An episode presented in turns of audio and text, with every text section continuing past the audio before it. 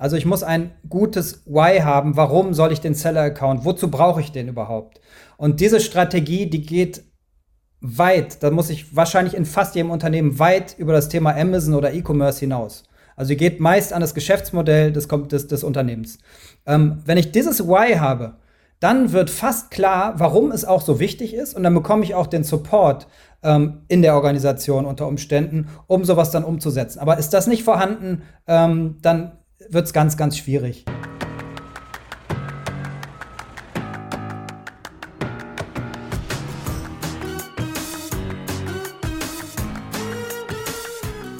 Hallo, willkommen zum Amazon Dorf Talk äh, mit digitalkaufmann.de Nils Seebach als euer Host, ähm, zusammen mit äh, Christian, unserem Co-Host und jetzt auch Frank.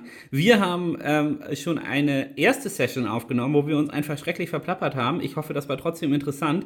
Da könnt ihr sicherlich, glaube ich, viel, viel über uns erfahren, wer wir denn sind. Ähm, deswegen machen wir jetzt nur eine ganz kurze Vorstellung. Christian hat auch alles aufgeschrieben, was wir heute besprechen werden, damit wir nicht wieder ins Erzählen kommen. Und ähm, deswegen ähm, kurze Vorstellung und dann steigen wir mit euch gemeinsam sofort in das Thema Vendor versus Seller ein und ähm, ja, over zu Christian und dann zu Frank. Stellt euch kurz vor und stellt die erste Frage. Wir steigen gleich ein. Diesmal bleiben wir stringent beim Thema. Jawohl, ja, einen wunderschönen guten Tag. Äh, Christian Otto Kelm, wir kennen uns ja meistens alle schon, die Zuhörer und wir auch hier untereinander. Heute zum Thema Seller und Vendor und wir wollen mit Start weg direkt mit dem Frank ein paar Mythen aufräumen, was so draußen immer rumgeistert, warum Hybrid, warum Seller besser als Vendor. Und dann werden wir uns da durcharbeiten, was man machen kann, was man machen sollte. Ja, und Frank, dann leg doch mal direkt los. Ja, ähm, danke nochmal für die Einladung, ihr beiden. Ich ähm, bin Frank Holzweise. Ich bin, ähm, ja, ich berate Marken und vor allem Hersteller zu den Themen Strategie, Vertriebsstrategie, Online-Strategie und ähm, E-Commerce. Ähm, also sowohl strategisch wie auch in operativen Themen, weil das oft äh, miteinander verwoben ist. Und ich bin ähm, ähm, ja, verantwortlich bei der Roto Kunststoff AG genau für diese Felder. Das heißt, ähm, wir setzen das auch operativ um. Und ähm, ja, das ist mein Hintergrund.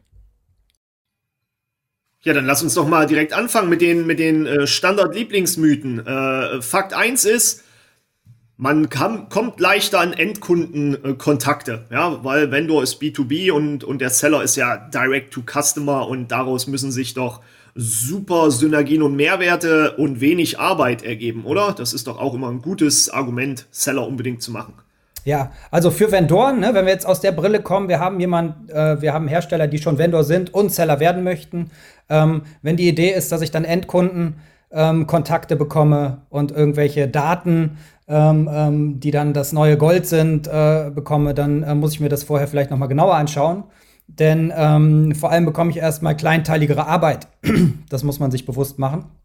Und den Kundenzugang, den bekommt man auch nur bedingt, weil der bleibt ja bei Amazon. Ich bekomme keine Mailadresse von meinem Kunden. Ich verpflichte mich, den nicht äh, mit meinen Dienstleistungen oder, oder mit Services anzugehen. Und der Unterschied zwischen Vendor und ähm, Seller oder der, der, der, die, die, der Kundenschatz, der da zu heben ist, ähm, den sehe ich jetzt noch nicht so direkt.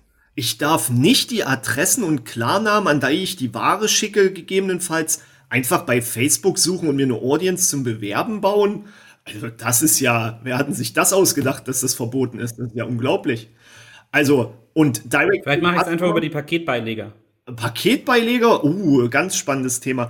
Aber es heißt ja auch Direct to Customer, also wieso, wieso sagst du jetzt so schlimm, dass der Bestellaufwand steigt? Ist doch klar, B2B, Palette an Amazon und Direct to Customer, Päckchen für Päckchen für Päckchen an jeden Kunden. Ist da tatsächlich so ein, so ein heftiger Irrglaube immer noch da, ja, dass die Leute denken, Seller, alles wird einfacher?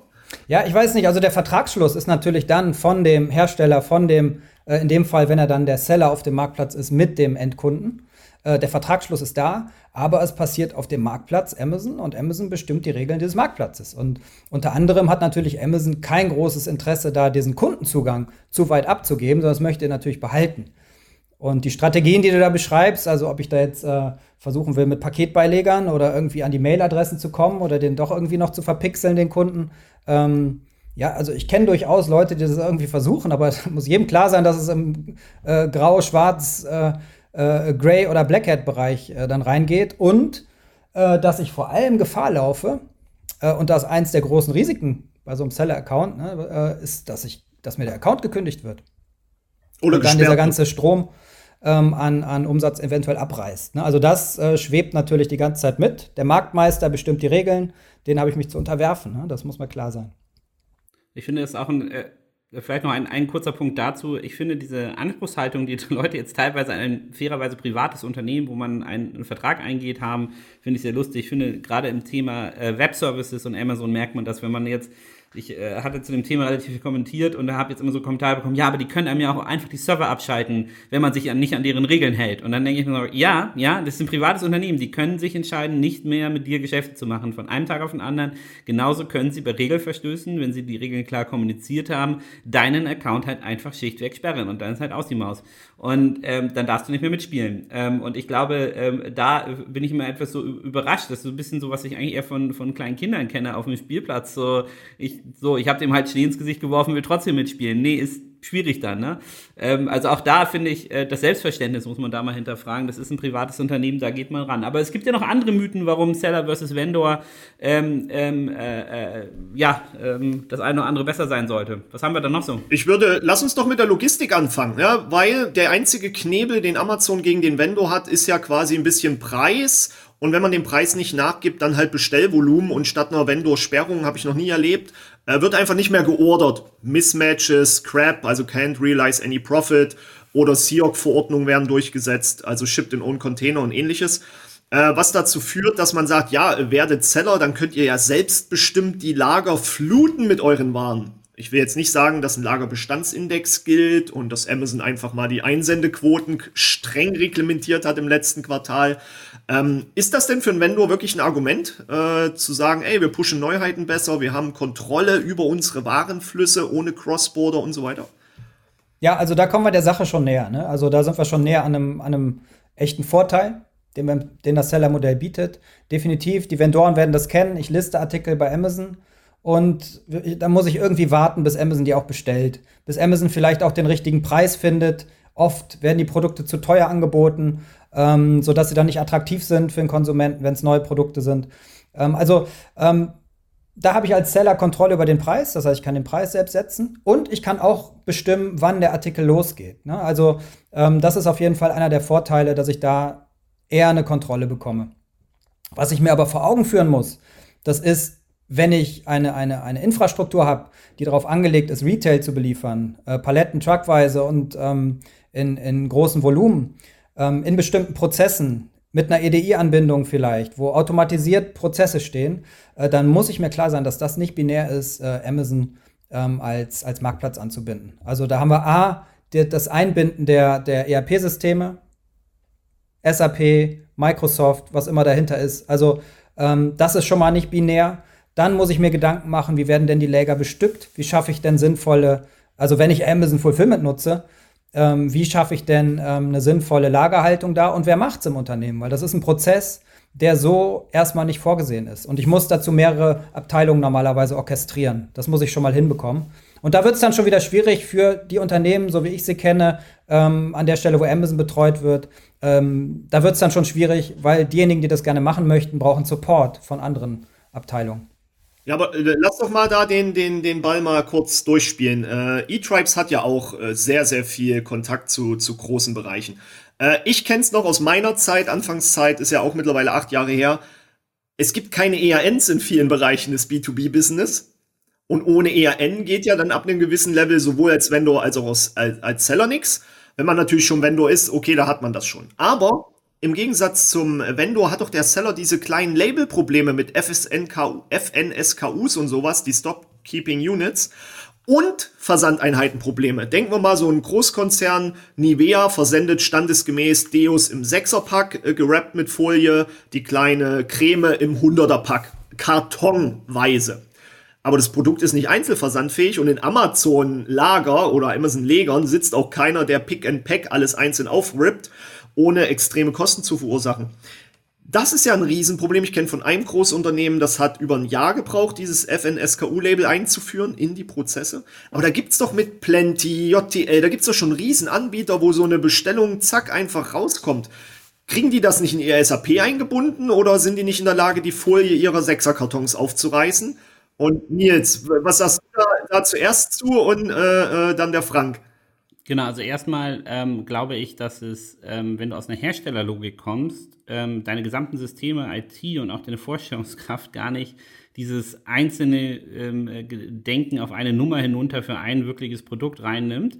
Also ich hatte mal ähm, ein ganz interessantes Problem mit einem Hersteller, der hatte zwar äh, Artikelnummern vergeben, der konnte auch sagen, welches, welcher Artikel da gerade ist, aber ähm, laut Konfiguration konnte dieser Artikel 10.000 Euro kosten, der konnte aber auch bis, es ging um, um medizinische Geräte, bis zu 175.000 Euro kosten, die gleiche Nummer ähm, je nachdem, welche Konfiguration dort gemacht wurde. Und das haben sie dann halt immer mit eingegeben in der Herstellung, aber das Ding lief alle über die gleichen Nummern. Also du konntest nicht differenzieren technisch, ob das Ding 10.000 oder 175.000 Euro kostet. Das ist natürlich schwierig für einen E-Commerce-Handel, das dann aufzubauen. Also einmalseits diese, diese Herstellerlogik, ähm, die muss gar nicht ähm, dazu führen, dass man überhaupt identifizieren kann, welche Produkte mit welchen Spezifikationen ich denn überhaupt anbiete.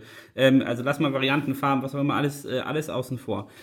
Das bedeutet, ja, die haben zwar Systeme, aber die Systeme sind darauf nicht ausgerichtet. Und dieser andere Punkt, den du meinst, ein Sechserpack nehmen, da eins rausreißen und, äh, und, und einzeln verkaufen, das ist eine völlig andere Logistik. Es ist eine, eine ob ich jetzt in, auch gedanklich, ja, ob ich in LKWs, Bahnwaggons oder Paletten denke, ist halt was anderes, ob ich in eine Einzel, ähm, ähm, Sache äh, denke. Und das größte Problem für mich beim gesamten E-Commerce-Umgang damit ist ja auch, die sind es gewohnt, ihren, ihren Hänger irgendwo hinzustellen und dann bleibt der Hänger auch da. Ne? Und beim E-Commerce kommt halt je nach Produkt ein, ein, signifikanter Anteil auch wieder mal an dich zurück. Das bedeutet, du musst auf einmal eine Retourenlogistik ähm, aufbauen. All, all diese Sachen, ja, die kann man auf Servicepartner auslegen, aber da müssen alle ähm, Abteilungen des Unternehmens zusammenarbeiten. Schreib mal eine Rechnung mit einer Retoure, die teilretourniert wird. Und von 100 Online-Shops übrigens in Deutschland kann, können dir vielleicht zwei oder drei den echten Status ihrer Ware sagen. Aber auch die haben nicht technische Systeme, die dir sagen können, ob eine ein, ein, ein, eine, äh, eine Bestellung, die versandt wurde, wo teilweise Sachen versandt wurden, wo ein Teil wieder retourniert wurde, die Überrechnungszahlen abzüglich der Steuern und bla bla bla, die können dir in Echtzeit sicherlich überhaupt gar nicht sagen, wer da was bestellt hat und wo das hingeht. Also das vom Hersteller zu verlangen, ist dann halt schon schwierig. Ne? Aber ich bin da auch ganz bei Frank. Da müssen alle mit äh, zusammenarbeiten, um diese Daten ähm, so zusammenzufügen, dass ich dafür die ähm, Direktvertriebsfähigkeit, würde ich das mal nennen, ähm, aufbaue. Frank, over to you. Ja, genau, also der, der Punkt, den Nils ähm, äh, anspricht, den sehe ich auch. Ähm, also ich äh, habe die Überschrift, das ist einfach, sind kleinteilige Geschäftsvorfälle, mit denen ich zu tun habe, äh, die, die, die meine Prozesse stark herausfordern. Und ähm, also ich sehe jetzt schon, dass es ist möglich, äh, über Tools, auch Tools zu verbinden mit einem gewissen Aufwand und diese, diese, diese ähm, Retouren, Teilretouren, das buchhalterisch sauber abzubilden. Das ist ja auch immer das Bestreben bei, bei, bei, ähm, bei Marken, bei Herstellern, bei Konzernen. Und ich sehe schon, das bekommt man hin. Das bekommt man nicht in dem Tempo und zu den Konditionen hin, wie das ein Startup hinbekommt, aber äh, das geht oft noch.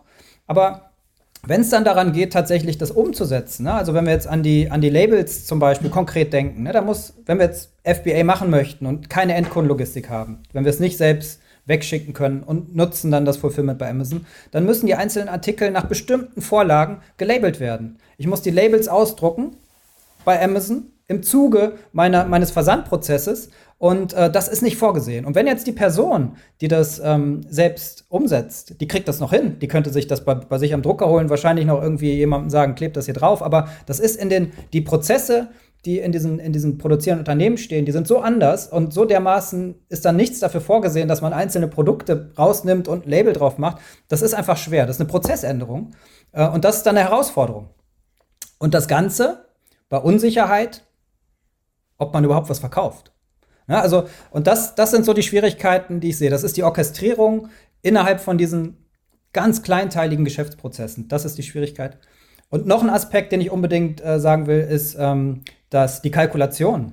Ja, also ich kann ja das auch alles bei Amazon lassen, sagen, ich schicke das ungelabelt, aber dann zahle ich halt eine Summe X. Ich meine, es sind 60 Cent oder 80. Äh, muss dann schauen, steigt gerade wieder, genau. Und dann, dann bin ich nicht sicher, ob das Ganze noch rentabel ist bei den Produkten, die ich mir da ausgedacht habe. Das ist das eine. Und Rentabilität, ein ganz wichtiges Stichwort. Also ich weiß schon von vielen Vendoren, ähm, dass da nur, also ich kenne ganz wenige Vendoren, die in der Lage sind, ähm, ähm, wirklich auf SKU-Basis zu sagen, welche Artikel eigentlich wie profitabel sind. Ne? Das ist echt traurig. Ähm, und immer wieder faszinierend, wie, wie man so weiter existieren kann.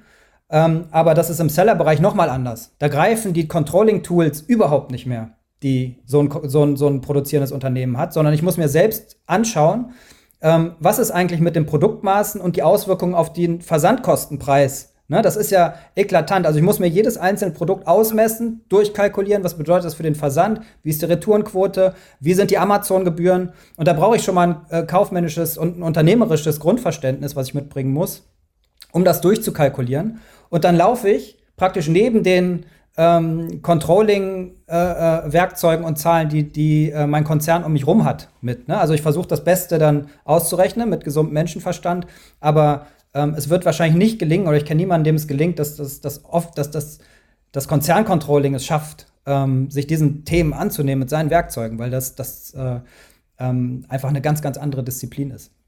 Ja, und das Spannende ist, das ist für, für Marktplatzhändler, für, so, äh, für Marktplatzhändler und kleine Unternehmen ist das total einfach. Also für die ist das fast selbst, ne, einfach nicht, aber eher selbstverständlich. Und da sieht man dann, dass die Schwierigkeit nicht in der Komplexität liegt, sondern in der Orchestrierung der verschiedenen Abteilungen, aus denen sich so ein ähm, Konzern dann zusammensetzt. Ja, absolut. Und dann kommen noch die Werbekosten drauf. Äh, und dann hast du ja schon gesagt, das fand ich ganz, ganz gut, ähm, ein produzierendes Unternehmen. Der Händler oder der Seller, der ist weniger produzierendes Unternehmen, der ist mehr der Händler, der Reseller, ist ein handelndes Unternehmen, ne, sind wir ganz ehrlich. Der weiß genau, was er sich einlässt, weil der bezahlt einen Einkaufspreis und der muss den decken. Ähm, und der andere Seller, der ist auch kein produzierendes Unternehmen im Eigentlichen, der versucht Mehrwerte mit den Produkten an die richtige Zielgruppe zu bringen. Und da haben wir das, äh, die großen Fehler der altindustriellen Ansätze, dass der Massenmarkt da wäre durch das produzierende Unternehmen und die spielen friss oder stirb. Aber mittlerweile ist der Kunde nun mal so äh, äh, well educated, dass er nimmt, was er will und eben nicht mehr auf diesen einen Wäschekorb zurückgreifen muss, sondern er hat eine Auswahl im unendlichen Maße. Ähm, und nur mal, damit man es mal wirklich on point bringt, wie, wie kurios das ist, weil du sagtest ja Rentabilität. Einige Vendoren, die ich kenne, kriegen vom Controlling nicht aufgrund von interner Entscheidung der obergeordneten Führungskräfte die Informationen, wie viel Realmarge übrig bleibt. Wie sollen die überhaupt mit Amazon verhandeln? Wie sollen die überhaupt Werbung schalten?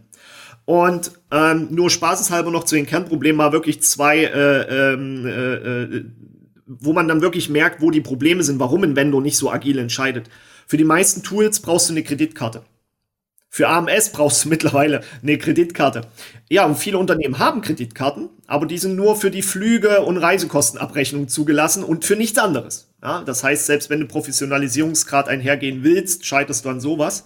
Oder Nils mit deinen Nummern sensationell. Es gibt Unternehmen in Europa, die äh, vor Brexit-Zeiten noch ein und dieselbe ERN-Artikelnummer hatten und einmal einen UK-Stecker und einmal einen EU-Stecker reinpackten in ein und dieselbe Nummer und das natürlich dazu führte, dass Amazon über Cross-Border Sourcing plötzlich die komplette völlig falschen Steckersystematiken im europäischen Markt verteilt hat.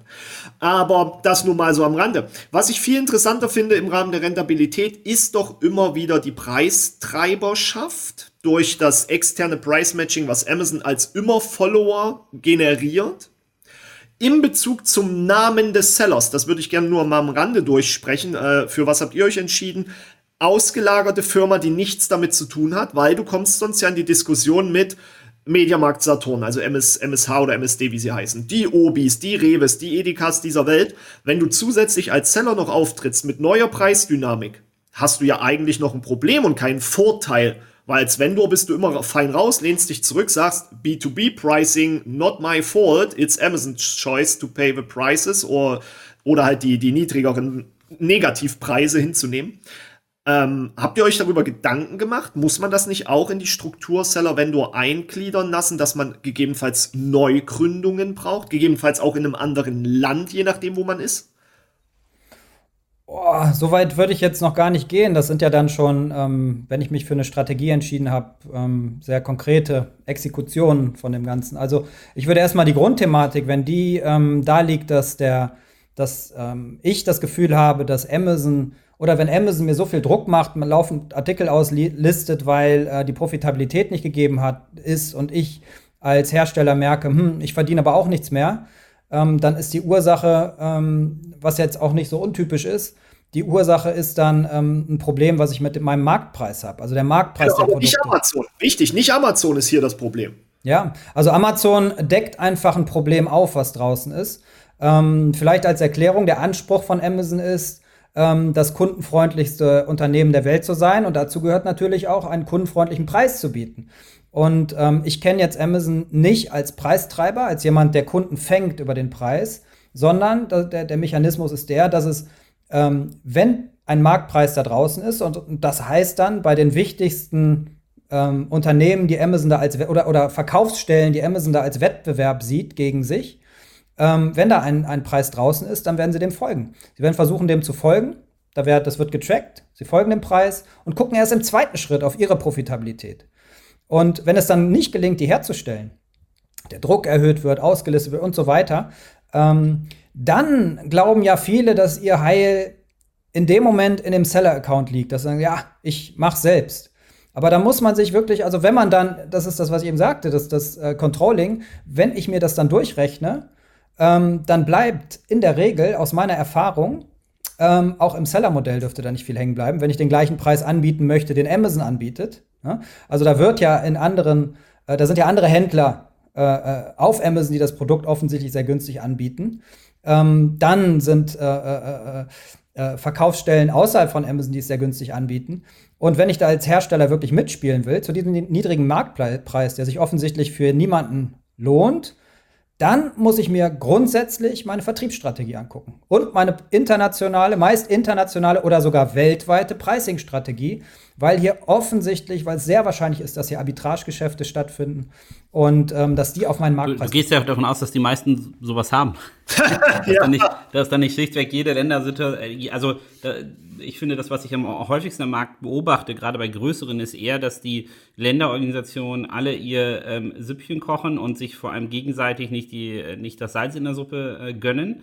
Ähm, und dass die Kooperation ähm, gar nicht institutionell als Setup überhaupt da ist. Ja, also es sozusagen, das ist für mich auch eine der Sachen, wo Amazon eigentlich immer am besten fährt, ist, wenn sie auf in Länder und Regionen denkenden, ähm, auf Länder und Regionen denkende Hersteller treffen ja. und die einfach mal ähm, sehr, sehr gut gegeneinander ausspielen. Das eigene Unternehmen im Endeffekt. Ne? Also das ist ähm, eine Situation, in die ich schon sehr oft reingestolpert bin. Da wird dann auch immer Intention äh, unterstellt. Das ist es aber, ich glaube, bei größeren vielleicht, bei den kleineren ist das einfach ein Automatismus der Technologie, der diesen Missstand aufdeckt, dass da einer äh, zum Gunfight mit dem Knife gekommen ist. Ne? Das ist halt schwierig, ja. ja absolut. Ähm, ähm, äh, da reinzugehen dann. Ne? Ja. Ähm, also ich glaube, aber den Punkt, den ihr da ansprecht, das ist ja nur noch ein Punkt mehr, wo sozusagen Schwächen in der Organisation von vor allem Herstellern aufgedeckt werden. Ich glaube, einem schlauen Händler, auch einem äh, Multiland äh, schlauen Händler, passiert sowas erstmal nicht, weil der schon so denkt, ja, und auch nichts Besseres gewöhnt ist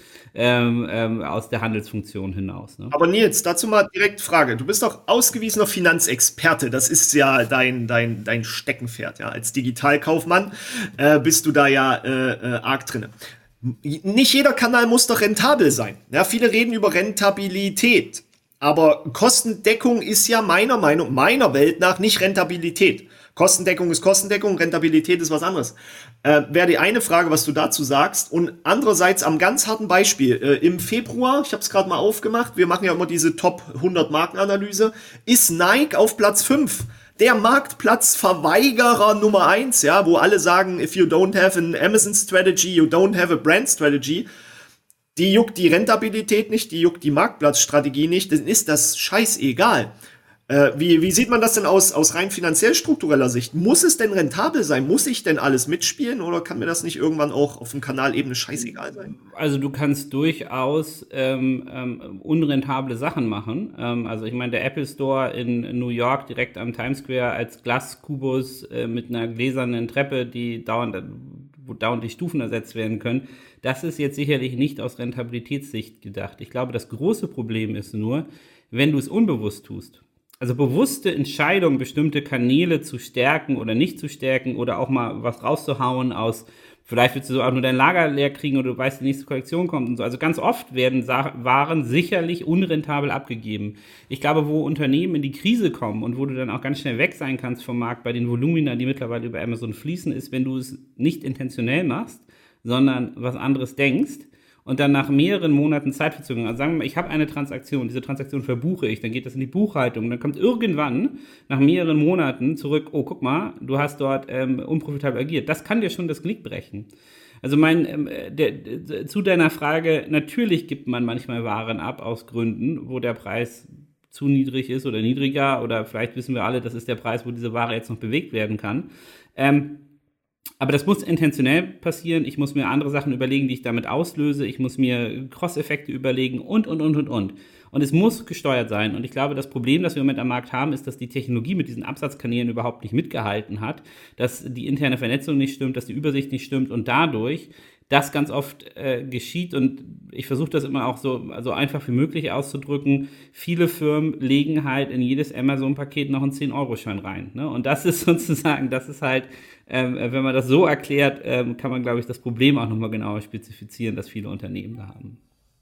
Ja, und dann. Ich würde es nochmal äh, vielleicht aus der Unternehmenssicht, ne, um ein bisschen Verständnis dann für die produzierenden Unternehmen dann ähm, abzugeben. Äh, man hat ja hier keine grüne Wiese, deshalb ist es natürlich einfacher für einen Anker da äh, zu starten. Ähm, ist, die gehen in eine grüne Wiese und haben nur Amazon als Kanal. Wenn man sich jetzt jeglichen Hersteller von, ich will mal FMCG ausklammern, die sind auch sehr, haben sehr starke ähm, Verhandlungspositionen gegenüber dem Retail. Aber wir haben ja eine Situation, dass die Retail-Handelslandschaft oligopolistisch überall geprägt ist. Und das heißt, ähm, dass eine Abhängigkeit zu diesen Oligopolpartnern besteht. Und ähm, die wird über Jahre ausgespielt für Hersteller. Und wenn jetzt die Vertriebsstrategien eher reaktiv gewachsen sind, wenn man gesagt hat, hey, wir haben eine Chance, da reinzukommen, ja, also da spielen ja Überlegungen wie, ich habe eine Chance jetzt mit denen zusammenzuarbeiten, sie brauchen aber dieses Produkt. Oder es gibt Aufsteller und Regalplätze, wo man sagt, ja, du kannst diesen Regalplatz bekommen, musst aber äh, einen Artikel X, den brauchen wir unbedingt, den musst du auch liefern und zwar zu dem Preis. Ne? Dann kommen solche Mischkalkulationen zustande als Beispiel. Ne?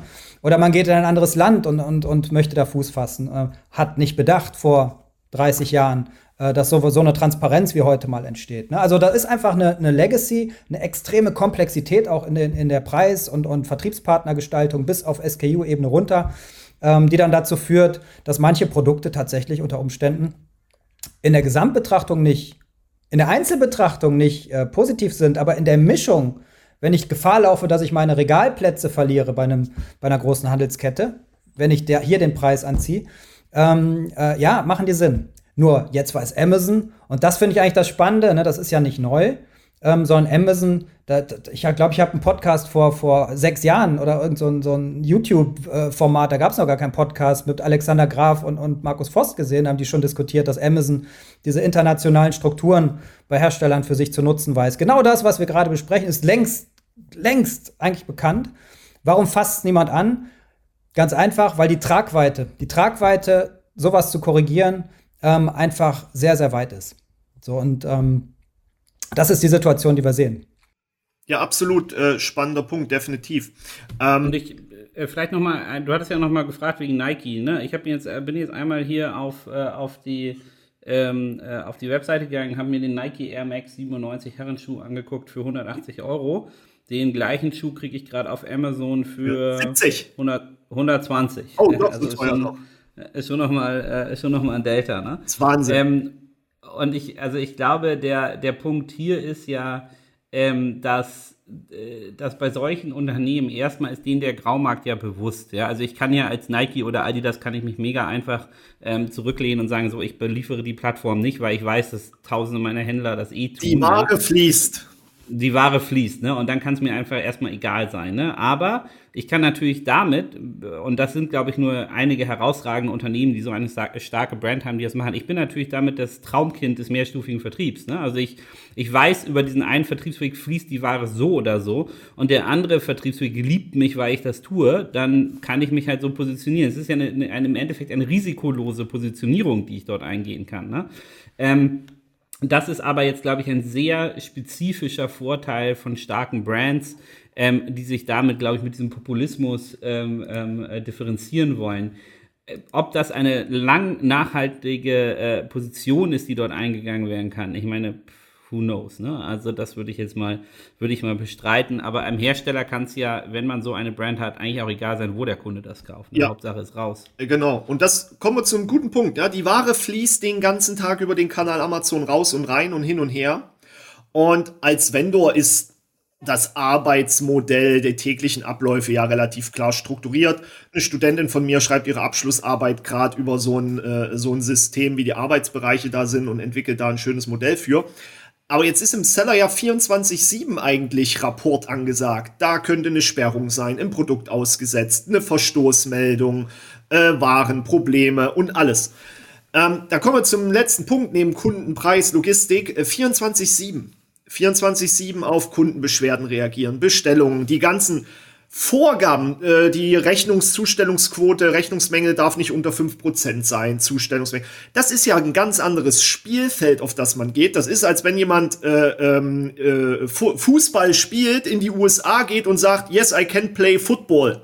Ja, äh, das funktioniert ja gar nicht, Frank. Und da das, das abschließende Thema. Wie geht ihr denn mit diesem Arbeitsaufwand, der mutmaßlich kommt, um? Und ist er wirklich so schlimm? Hm. Also ich würde gerne noch das Positive bei, für das Seller-Modell und in Bezug auf Pricing vielleicht noch nennen. Ne? Also man könnte jetzt sagen, das ist alles schwierig, es ist sicherlich keine Lösung dafür, wenn ich keine Preisstrategie habe, wenn ich mir der Mechanismen im Markt nicht bewusst bin. Wenn ich mir deren bewusst bin und beginne, eine Strategie zu entwickeln, die nach vorne gerichtet ist, dann habe ich unter Umständen ein Werkzeug mit dem Seller-Account. Und wo kann es mir helfen? Also da kann, muss man auch sagen, bei den Produkten, äh, die zum Beispiel unter 10 Euro liegen, da wissen wir, dass Amazon den Anspruch hat, Preise teilweise je nach Kategorie zu matchen im Markt ohne die Frachtkosten des Wettbewerbers. Dadurch sind die natürlich nicht wettbewerbsfähig für Amazon, äh, äh, rentabel für Amazon. Natürlich nicht. Und wenn solche Artikel dann ausgelistet werden, habe ich selbst die Möglichkeit, ähm, die, die Artikel dann inklusive der Frachtkosten für mich zu kalkulieren, wenn ich das kann, und die über einen Seller-Account dann anzubieten, wenn sie ausgelistet wurden. Also das ist das ist zum Beispiel ein Gebiet, wo es absolut Sinn macht. Und auch beim Launch neuer Produkte. Wenn ich neue Produkte, wenn ich da ein Product Lifecycle habe am Start, kann ich da auch äh, mal Produkte testen und dann gegebenenfalls auch eine Zeit lang von der höheren Marge ähm, profitieren. Das sind so die Felder, wo es absolut Sinn macht. Ne? Ähm, jetzt die Frage ähm, ähm äh, äh, Aufwand 24/7. Ja, also du sprichst an, Amazon erwartet eine Reaktion auf E-Mails von Kunden wenn ich jetzt in dem Seller-Modell bin, das heißt, ich bin der Handelspartner für den Kunden, ähm, der Verkäufer, dann erwartet Amazon eine Antwort innerhalb von 24 Stunden auf Kunden-E-Mails. Auch am Wochenende. Genau. Und Sonst das muss ich schaffen.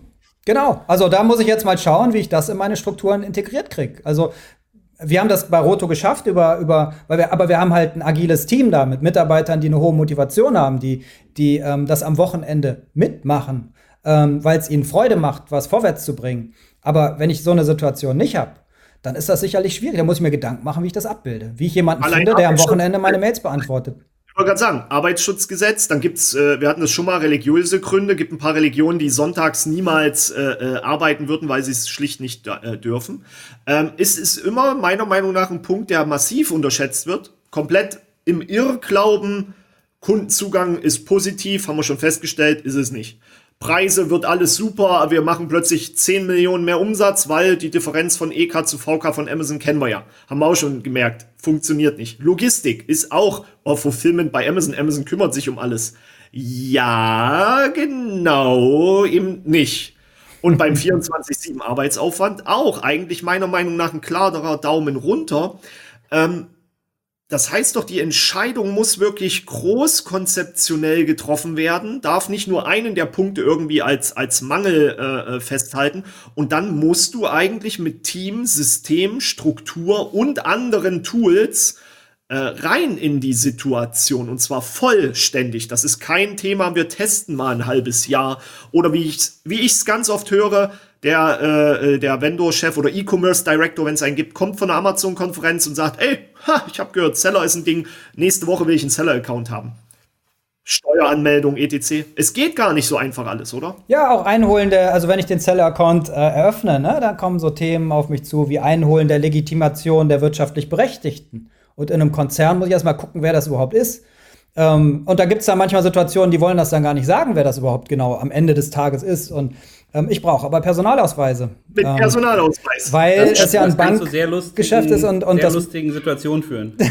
ja, ja, ja, ja. Ähm, und plötzlich nämlich nicht der Geschäftsführer, sondern die Frau vom Geschäftsführer, die eingetragene Persona ist. Ja, ja. Ja, also da geht es dann halt, äh, ich glaube, dass das Geldwäschegesetz steckt dahinter. Es ist nicht Boshaftigkeit oder Schikane von Amazon, sondern es ist Geldwäschegesetz, weil ja Geld geparkt wird dazwischendurch und das wie ein bankähnliches. Ja, nicht wenig, äh, nicht wenig. Konstrukt ist. Und ähm, das ist schon nicht leicht. Vor allem, und das ist, glaube ich, der springende Punkt.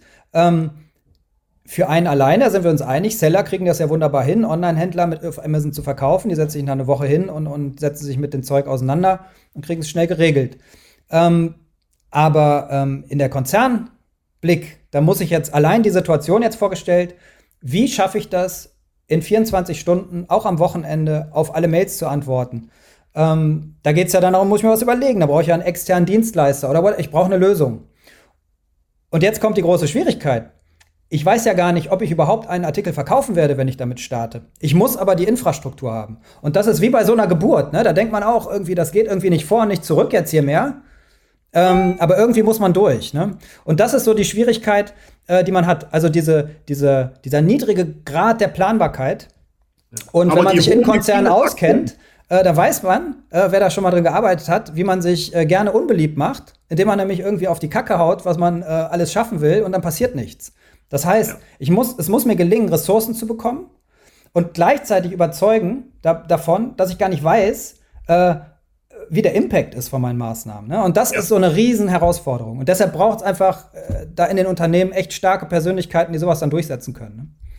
Aber das ist gut, gut zusammengefasst. Das heißt am Ende, die, die Tragkraft der Hygienefaktoren als Grundfundament ist für ein Produkt versenden fast dasselbe wie für tausend Produkte.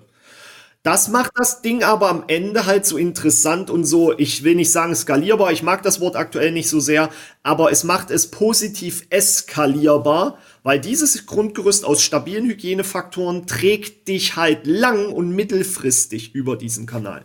Und da kommen wir doch dazu, äh, abschließend insgesamt, man muss, müssen wir mal so zusammenfassen eigentlich, man muss viel bewusster agieren, das hat Nils ja wunderbar rausgearbeitet, wo er sagt, Entscheidungen bewusst zu treffen, nicht rentabel zu sein. Aber wenn es halt ohne mein Mittun und Mitwissen passiert, dann bin ich immer Vogelwild und was ich nicht messen kann, kann ich nicht steuern, sag ich ja auch immer gerne. Andererseits, äh, Frank, du hast gut rausgearbeitet, Amazon ist nicht schuld. Amazon deckt doch einfach nur auf, wo deine Prozessthemen Mängel haben, wo dein Vertrieb Mängel hat und nicht nur in dem Land, nicht nur auf dem Kontinent, sondern tatsächlich weltweit. Und dann fängt es natürlich an, äh, äh, polemisch, politisch und lustig zu werden, wie Nils sagte mit den Kindern. Ja, die streiten sich halt um eine Schippe im Sandkasten. Jeder will damit spielen. Und wenn du denen die Schippe wegnimmst, ja, dann bewerfen sie sich halt mit Sand, ja. Oder ja, ich, vielleicht um da, um da mal reinzukommen, also ich, ich versuche ja unsere Podcasts immer auf einer positiven Note zu, ähm, äh, zu, äh, zu beenden. Ja, wir haben ja jetzt darüber gesprochen, welche Fallstricke es alles gibt, welche Ansichten es gibt, und ich finde diesen Punkt sagst du ähm, auch sehr gut, dass äh, das Amazon ähm, legt äh, seinen Finger in die Wunde. Ja, also es legt den Finger in die Wunde einmal bei Händlern, die nicht so effizient sind, wie sie eigentlich wirklich denken, bei Herstellerorganisationen, die nicht darauf eingestellt sind, ähm, mit einem Amazon zu agieren, legt das, die, die, die, die ganze Hand in die Wunde, ja, ähm, und, und sorgt dort für, für starke Verwerfungen. Aber ich glaube, das muss man erstmal als Status quo hinnehmen. Und ich glaube, wir drei könnten ja so viele Geschichten erzählen, dass wir den ganzen Tag hier sitzen mit Beispielen, wie das so ist. Also man muss sich, äh, glaube ich, ähm, orientieren. Ja, das ist jetzt einmal so. Man muss eine ehrliche Bestandsaufnahme machen, aber dann den Blick nach vorne richten und sagen, was will ich denn adjustieren? Was sind meine ersten Schritte? Wie gehe ich daran? Und ähm, löse dieses Problem, sorge dafür, dass diese Transparenz und dann nichts anderes ist, ist ja jede Folge der Digitalisierung ist am Ende Transparenz.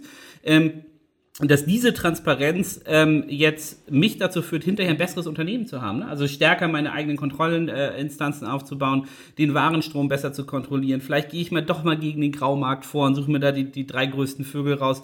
Also es gibt, es gibt, glaube ich, ganz, ganz viele Optionen und Rezepte dafür, ähm, wie man da positiv nach vorne denken kann. Ähm, vielleicht jeder noch, äh, ich verabschiede mich schon jetzt von den Hörern, weil wir zeitlich seid ihr schon lange bei uns. Ähm, vielleicht äh, Christian Frank, wenn ihr euch verabschiedet, aber gleichzeitig dazu dazu nochmal ein, ähm, ein letztes Wort sagt, wie gucke ich positiv in die Zukunft und wie kriege ich das eingefangen, sodass mein Unternehmen stärker dasteht, dann haben wir, glaube ich, eine gute Schlussrunde gemacht. Also, vielen Dank und auf Wiedersehen. Jetzt rüber zu Christian. Jawohl, wie immer kriegt der Gast das letzte Wort.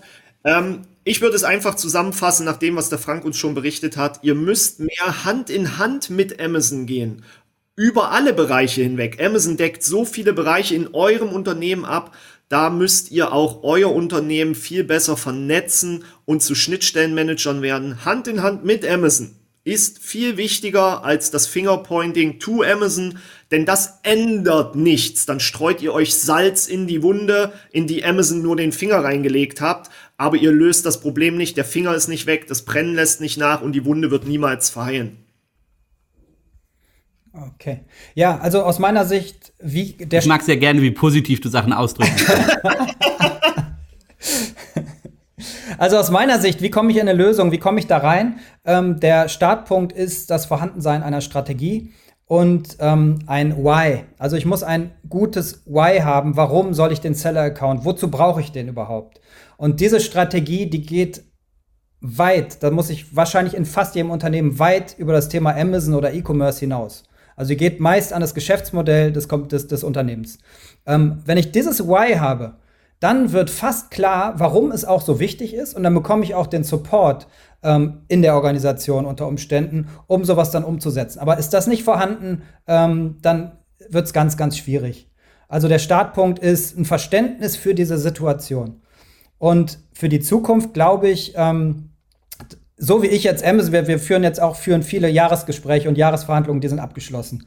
Das ist ja für die meisten Vendoren alles andere als lustig. Und ähm, es ist relativ klar, absehbar, dass in Zukunft nicht mehr so wichtig ist, Vendor, Seller, ähm, äh, Third Party, sondern ich muss Amazon als einen Marktplatz verstehen. Und in Zukunft, wenn ich zukunftsfähig sein will, dann muss ich diese drei Disziplinen muss ich beherrschen und ich muss die auch alle spielen können. Und da würde ich mich, also meine Empfehlung an jeden, jedes, jeden Hersteller, an jeden Amazon-Vendor ist, so schnell wie möglich in die Lage zu kommen, diese drei Disziplinen zu beherrschen, um nicht in Nachteile zu geraten.